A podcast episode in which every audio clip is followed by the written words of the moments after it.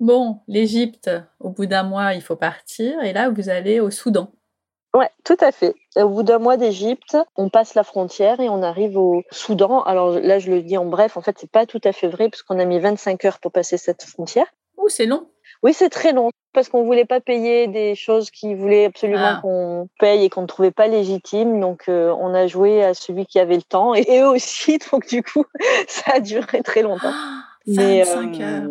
Oui, après, c'est long, mais euh, il y a beaucoup de temps à rien faire. Hein, donc, euh, donc finalement, euh, voilà, on peut offrir du, offrir du thé par les truck drivers, là, les conducteurs de, de camions qui étaient aussi un petit peu coincés. Donc l'ambiance était assez sympathique. Euh, bon, on retournait voir toutes les heures si ça avait changé. Puis après, à 17 heures, ils ont fermé. Donc euh, bon, ben là, on a regardé un film chez nous, tout bêtement.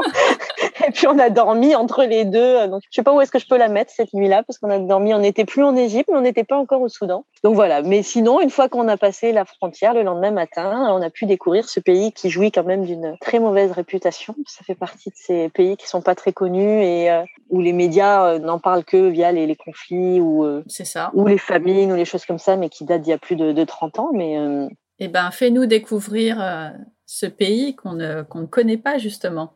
C'est un pays incroyable, le Soudan. C'est un pays incroyable parce qu'il y a une richesse culturelle déjà, notamment dans le nord du pays. C'est en fait le royaume des pharaons s'étendait jusque là. Donc il y a des palais, il y a des tombes, euh, et il y a aussi des pyramides. Alors elles sont peut-être un peu moins, euh, on va dire, majestueuses que celles d'Égypte. Mais là, pour le coup, on était tout seul, vraiment. Ah. Dans un décor de, désert qui était magnifique. Toute la partie qu'on appelle la Nubie est vraiment euh, très belle. Et la richesse du Soudan, c'est surtout les, Soudanais, les gens. On a eu un, accueil absolument euh, incroyable, une hospitalité, une générosité, euh, que ce soit des bergers, des, commerçants. on n'avait pas vécu ça dans beaucoup de pays, à part l'Iran peut-être. C'est étonnant parce que c'est deux pays à entre guillemets mauvaise réputation internationale et c'est deux pays où, euh, où nous en tout cas on trouve que l'hospitalité et l'accueil sont vraiment des, euh, des valeurs assez incroyables. Ça donne envie, en tout cas. Ouais, après, il n'y a pas, en dehors de la Nubie, il n'y a pas énormément de choses à voir parce que c'est quand même beaucoup de, de désert et c'est pas du, ce que j'appelle du beau désert. Le nord, oui, mais le sud, pas, pas franchement. Mais, mais les gens, euh, voilà, les gens font que, bah, c'est un chouette pays à, à visiter ou en tout cas à y passer un petit peu de temps. Et en dehors des déserts, en termes de ville, comment c'est? Comment ça se passe? Ah bah c'est déjà un petit peu plus chaotique. En quoi que l'Égypte est aussi chaotique, mais non, on a été, on a passé quelques jours à Khartoum, la capitale, euh, qui est pas, euh, qui nous a pas plus emballé que ça. C'est des grandes villes un peu désordonnées. euh, Il n'y a pas vraiment de centre, il n'y a pas de vraiment de place pour les piétons. En revanche, il y a des chouettes marchés. Donc ça, c'est toujours très animé. Mais il n'y a pas grand-chose à visiter. Il n'y a pas vraiment de musée, en tout cas dans les grandes villes euh, au Soudan. Il n'y a pas beaucoup de grandes villes. Mais euh, non, c'est plus des carrefours, on va dire, de, ravitaillement et d'échanges que de villes à visiter. C'est pas des jolies villes, on va dire. Et vous avez fait quoi? Vous êtes installé où?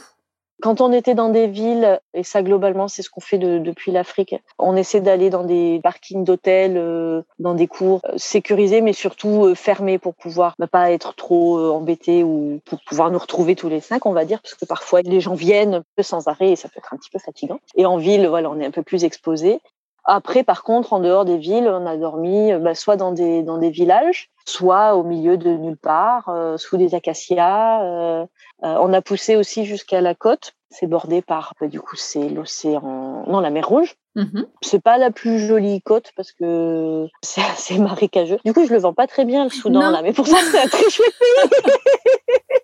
Non, j'étais en train de me dire, mais alors, ok, mais alors, qu'est-ce qui est peut-être sympa finalement, à part les gens? Il y a les gens et il y a le la région de la Nubie, la région au nord, celle Nubie. qui touche, mais large, large, qui, qui touche l'Égypte. Donc on a dormi plusieurs fois le long du Nil. Il y a les petits villages. euh, Des fois, il n'y a pas besoin forcément d'avoir des choses euh, à visiter pour prendre plaisir à être dans un pays. Absolument. Et c'était en ça que j'allais en- enchaîner. Vous avez visité donc euh, la Nubie, mais vous êtes resté un mois. Donc ce que j'essaye de comprendre, c'est vous êtes resté donc principalement en Nubie et puis vous avez un peu été voir ailleurs et constaté que c'était pas forcément les plus chouettes endroits. Comment vous avez occupé ce mois? Bah, en fait, ça se fait assez naturellement parce que, Mhm. par exemple, un jour, on dormait au milieu de nulle part. Enfin, on avait l'impression que c'était au milieu de nulle part. Et puis, euh, bah, finalement, il y a un berger qui est venu et qui a voulu qu'on s'installe près de sa, de sa petite maison. Donc, on a dormi là. Et puis, le lendemain, il est venu avec son troupeau. Il y avait son fils. On a installé le tapis. Ah, super. Alors, on a bulleté. Enfin, il se passe pas grand chose finalement, mais pourtant, ça fait des, des super souvenirs, quoi. C'est ça qui est difficile à, à expliquer. Parfois, il se passe pas grand chose. Et en fait, il se passe beaucoup de choses en même Mais temps, oui, quoi. c'est Donc, ça. euh, pour un voyage de deux semaines, euh, rester en Nubie et faire le, le tour des sites, euh, entre guillemets, ça suffit. Mais nous, en ayant le temps et de toute façon, en devant traverser le pays, euh, parce qu'il n'y a pas de guide touristique sur le Soudan, donc on savait pas s'il y allait y avoir des choses à visiter ou pas. Donc, euh, on se gardait quand même un petit peu de temps pour bah, s'il y avait des trucs. Du coup, comment vous avez décidé, puisqu'effectivement, il n'y a pas de guide touristique, vous aviez déjà décidé que vous deviez aller en Éthiopie après, et donc euh, vous faites une route par rapport à ça et vous voyez ce qui s'y passe, ou c'est parce que vous, vous discutez avec les gens et qui vous disent ah ce serait peut-être bien d'aller par là? Comment ça se passe? Alors, un peu des deux. Pour les visites des sites, on avait quand même quelques points de repère parce qu'il n'y a pas de. J'exagère un peu quand dis qu'il n'y a pas de guide touristique. Il y en a très peu, mais on peut trouver quand même quelques pages qui vont citer les, pyramides de, de, de Méroé notamment ou l'île de Soleb. Donc ça, on les avait tagués. Après, sur place, il y a des gens qui nous ont parlé de bah, d'une balade en bateau à faire pour traverser euh, le Nil et puis pour aller voir un vestige de, de palais. Donc on y est allé. Après, ça manque de d'informations du coup parce que bah, il Oui. n'y a pas de guide, il y a personne. Donc euh, c'était très beau, mais on ne sait pas trop à quand ça remonte et à quoi ça servait. Et après, effectivement, euh, nous, il fallait qu'on aille en, en Éthiopie puisque de toute façon, on n'avait pas trop le, le choix. Les pays euh, à côté sont pas sécurisés.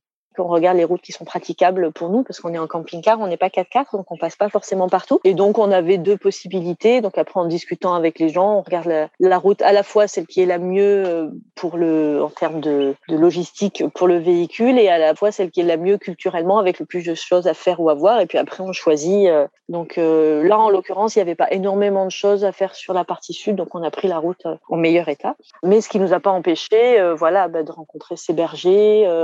De passer du temps avec des gamins. Euh, parfois, on, on remplit euh, à l'eau du puits, donc on reste un moment avec les femmes qui remplissent leur bidon d'eau. Euh, c'est pas des activités, je dirais, très touristiques ou très euh, marquantes au sens, euh, oui, au sens touriste. Mais en revanche, elles nous marquent nous émotionnellement et dans la Bien rencontre sûr. avec les, les gens. Quoi.